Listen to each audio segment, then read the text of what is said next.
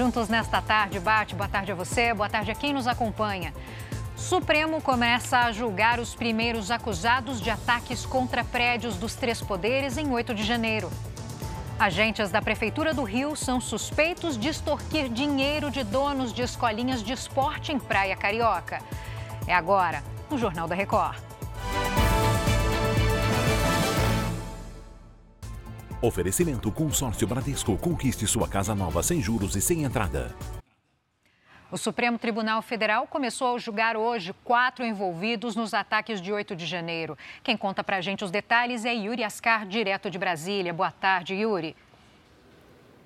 Boa tarde, Giovana. A Procuradoria-Geral da República acusa os homens de cinco crimes. São eles: associação criminosa armada, abolição violenta do Estado Democrático de Direito, golpe de Estado, dano qualificado e deterioração de patrimônio tombado. Eles podem ser condenados a até 32 anos de prisão. Os envolvidos nos ataques são julgados pelo STF, porque o Supremo é o responsável pelo inquérito de 8 de janeiro.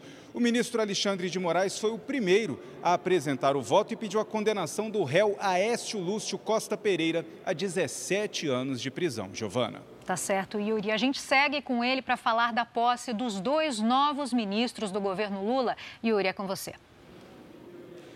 Tomou posse agora à tarde, Giovana, Silvio Costa Filho, do Republicanos, como novo ministro de Portos e Aeroportos. Ele afirmou ser contra a privatização do Porto de Santos e defendeu o programa para baratear passagens aéreas a aposentados. André Fufuca, do PP, que vai comandar a pasta do esporte, toma posse ainda hoje. Lula convidou os parlamentares para compor o corpo ministerial na tentativa de aumentar a base de apoio ao governo no Congresso Nacional. Giovana. Obrigada pelo resumo aí de Brasília, Yuri.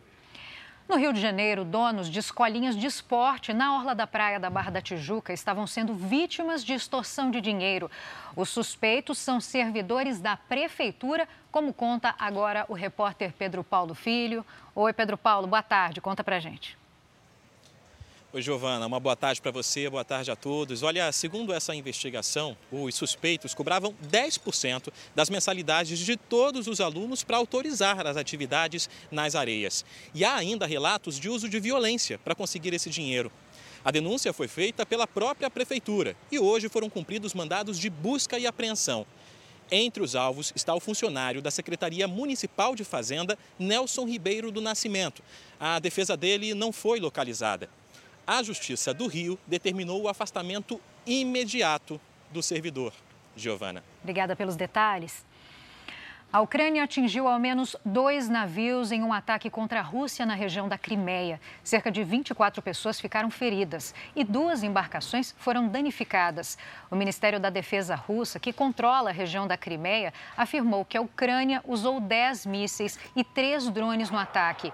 A Ucrânia não costuma assumir ataques contra territórios controlados pela Rússia.